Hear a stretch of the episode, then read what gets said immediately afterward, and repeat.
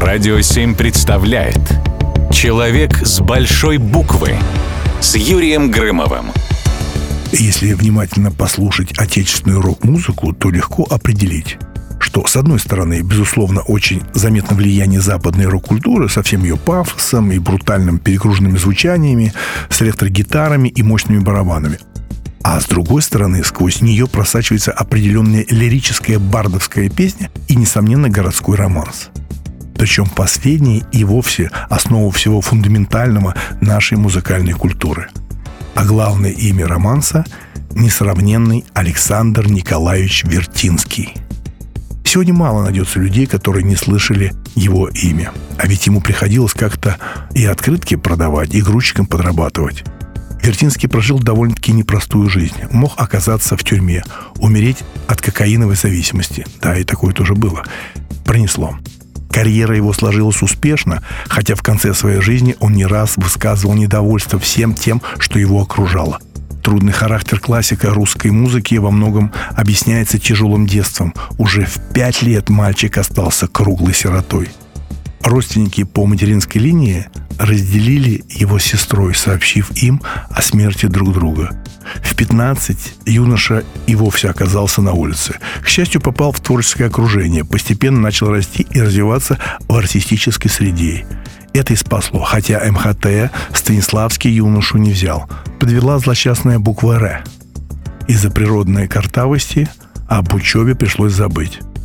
Зато впереди, как он говорил, помните, впереди его ждала бурная жизнь, богатая на приключения. Участие в Первой мировой войне, иммиграция, долгие годы жизни за рубежом, возвращение, признание, цензура и опять отчуждение. Не самая легкая судьба, не самого простого человека. Два года он прожил в Турции, потом в Румынии, Бессарабия, Польша, Берлин, Франция и так далее. В Европе он жил до 1934 года. После он уехал в Шанхай, где прожил 9 лет, вплоть до возвращения в Россию в 1943 году. В 1943 фактически самый разгар войны. Но главная песня. Вернувшись После заграничных скитаний домой Вертинский редко выступал в Москве и Ленинграде. На радио Вертинского не приглашали, пластинок почти не издавали. Не было рецензий в газетах. Александр Вертинский выступал в основном в провинции, в небольших отдаленных городах. Из ста с лишним песен из репертуара Вертинского к исполнению в СССР было допущено не более 30. Более того, на каждом концерте присутствовал цензор, который следил, чтобы артист не выходил за поставленные рамки. И все равно Александр Николаевич умудрялся быть суперзвездой. Такого масштаба личности. Оставьте, наконец, меня в покое. Я износил себя, как старое пальто.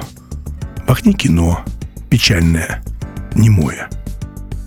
Мне кто-то нужен. Нет, уже никто вспоминаются грустные строки Вертинского. Нет, Александр Николаевич, не оставим.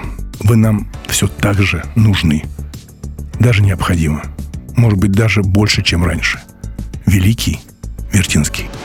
Человек с большой буквы на радио 7.